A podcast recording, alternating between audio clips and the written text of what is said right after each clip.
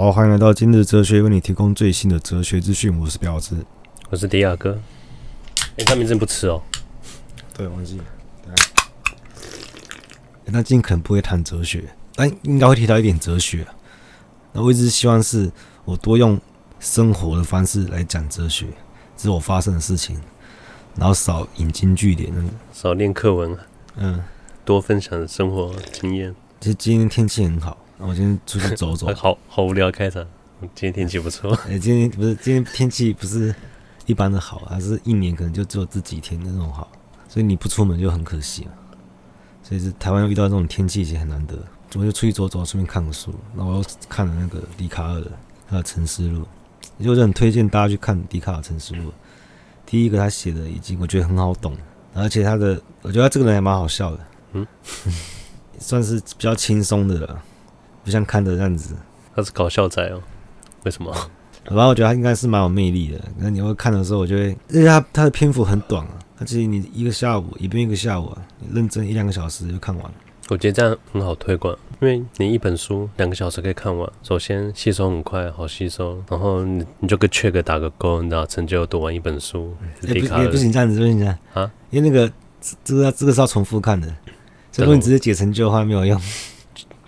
解成就完成一次就成就就解开啦，完成一次没有用啊，他那个要重复看的，这、嗯、你不能只看一次。是更加想，你看啊哦，我看过啊，你知道，你可以那个趾高气扬，就是说我看过他的书。那你看过，那你知道什么？我思故我在。这我不看了，我也知道。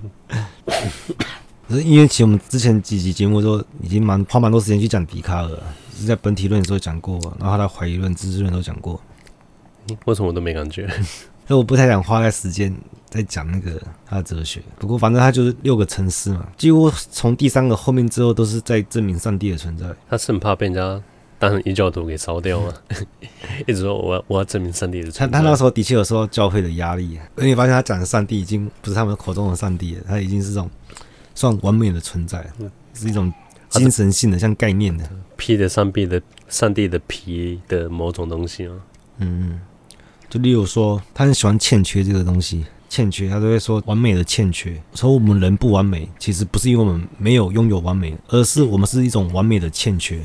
可是我们知道我们自己完美，是因为我们心中有一个完美的对象。其实那个完美就是上帝了，已经跟那个教会的上帝已经离得很远了。我觉得这种说法是很讨巧的。他说。他先跟你说你是完美的，你只是少了一些东西。我不会像简单的说，哎、欸，你怎么少了什么东西啊？你怎么没有怎样啊？我觉得他少了形式，嗯，他少了形式。什么形式？就是他口中的上帝是全知全能全善嘛，但是他少了神形象的那个形式，他只是变成单纯的全善全能全知。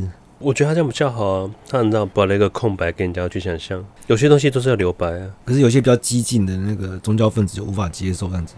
就是神就是绝对神，没有那种模拟的空间。因为宗教有他们自己描述的一个。哎、欸，可是后来你看很讽刺的是，那些神学院的人，他都有很抽象的东西在形容很很模糊的东西。但是笛卡尔是用数学在帮你们证明有上帝的存在，像他本体论也是透过他的数学嘛。等一下，那个有、嗯、那个算数学吗？算数学。然后例如说那个三角形啊。他就用三角形来解释什么叫理解，什么叫想象，就是我们心灵认知的两种能力。就我叫你想象一个三角形，你想象得出来，而且很明确嘛。然后它的角度哦多少什么的，这个公理都是固定的。然后你也可以想象它就是有三个边嘛。可是我叫你想象千边形的话，你有办法吗？三角形我可以插播一下那个吗？嗯，我去这边买预饭团啊，你 被坑了。不过是可以差太远了，三角形吗？嗯，好，快速讲。大家知道我们最近就是很着迷 Seven 的七折这种活动，我们就是七折仔嘛，嗯，对吧？每次看到七折就忍不住想要买买个东西来吃。那天看到 Seven 有个聚饭团，哇，那太好了，就是因为七折很难得啊，就是常常被人家抢光，拿到的话就很开心。店员他刷完条码看一看之后。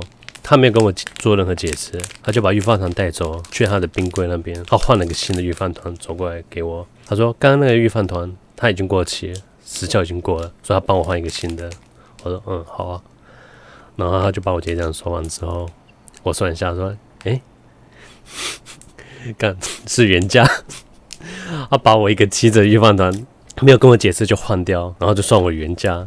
他说：“那、啊、那不是失去我我买它的意义了吗？我买它都是为了吃它的七折啊。”他说：“跟我玩，我等于玩游戏，我把我上了一个破甲低 buff，我的破甲三十趴，我很开心。他妈，那店员就把我这个低 buff 给消掉，到底怎样？”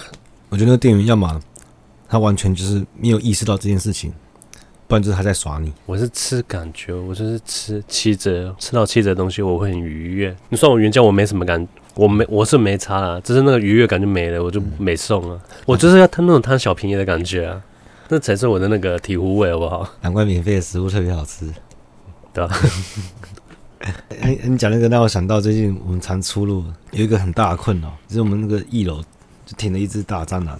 对啊，为什么你可以想到这个？啊，因为每次去要去 seven 的时候，就会那个嘛，就遇到啊，听了好几天了。然后这一只也是那种最终形态那一种，也离地板很远的，然后脚已经长得很长了，然后触须又很非常活跃。然后我发现我节目好像很常提到蟑螂。除了这个困扰之外，还有一个就是有一次我们要出去，我们在十楼的时候按电梯的时候就发现一只蟑螂，就回来之后那蟑螂不见了，我突然觉得家里好像也不安全了。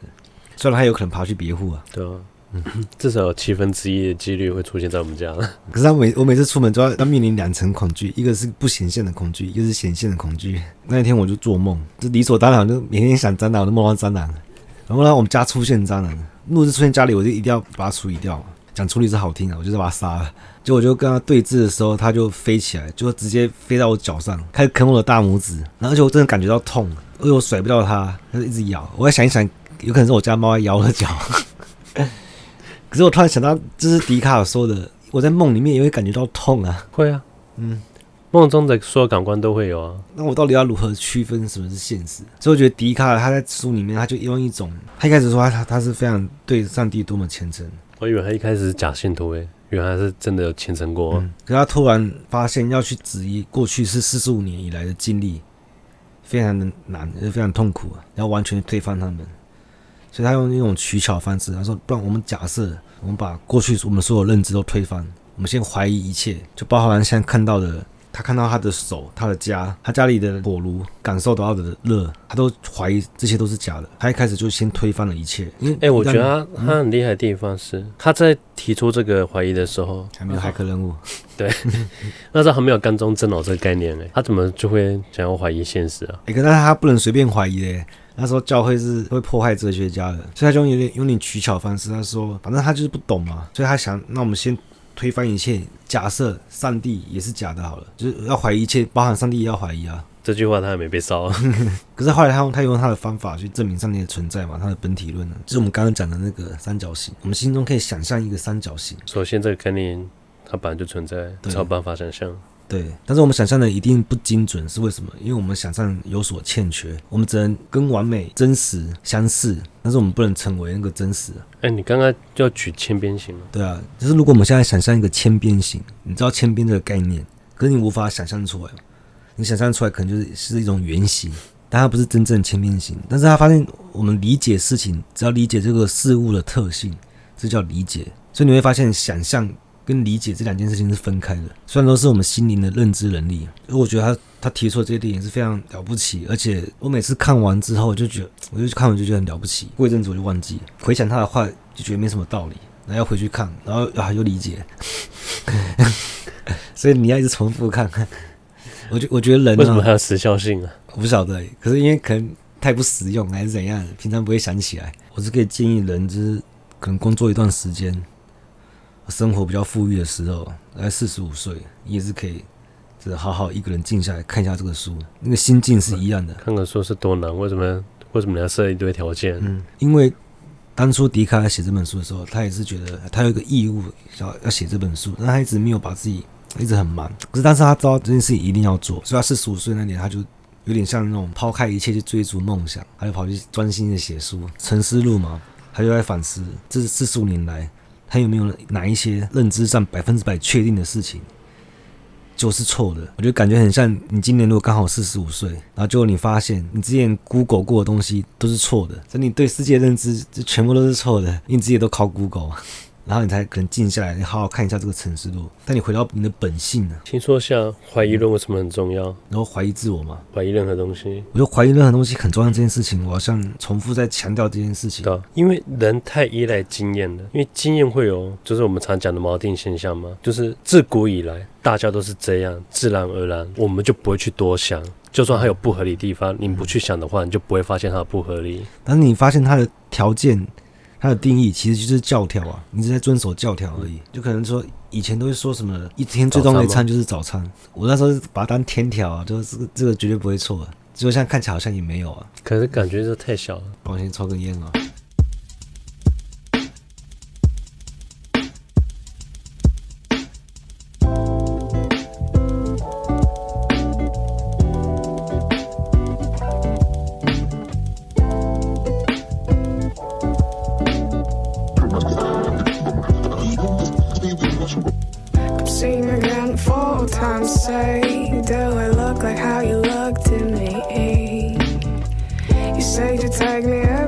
step off the white, we bang the rules until they break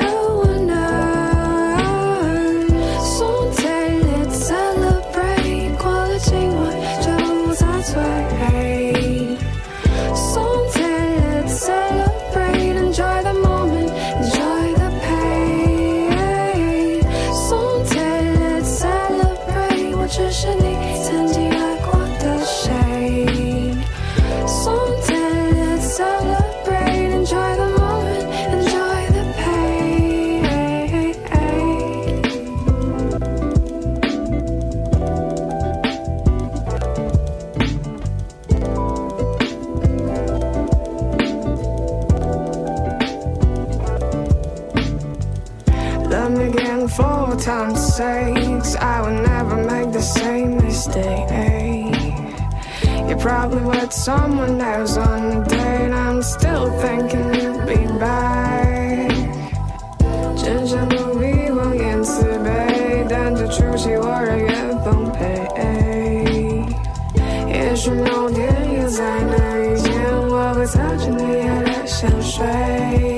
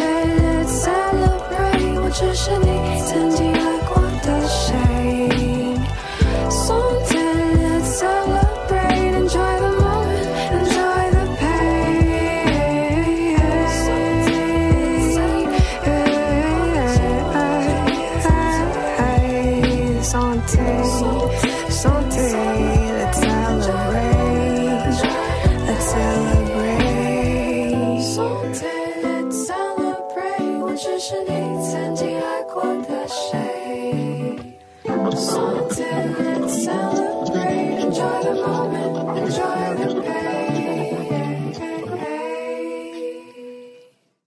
人的三观一定是从小被外界灌输了，家庭被社会普世价值灌输的，那时候你只能被动接受。怀疑的精神就是你先打破这些三观，先毁你的三观，你不能只是接收人家给你的价值观啊、价值判断，你要自己过滤过，你要。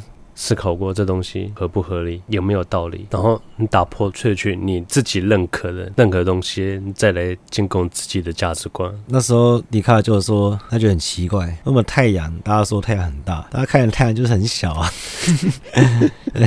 我眼睛看到就它顶多是一个铜板这么大嘛，就比我眼球大了。但是如果我们用心灵的那种推理的能力，就知道其实因为太阳很远，所以它。它很小嘛，它市场很大，所以同一件真实的事情，在你心灵上就有两种感觉。可是以前的人会怀疑这种事情吗？没有啊，笛卡尔，那笛卡尔很棒。就是我觉得有时候就是你听哲学，他们讲好像听起来就是不是废话，不然是干话。你仔细想想，也蛮有道理。我觉得他在宗教上，如果是我的解读的话，它其实意思是这样子：它证明了上帝存在，但是你能不能接受这个上帝的存在，就很像说，你刚刚有解释。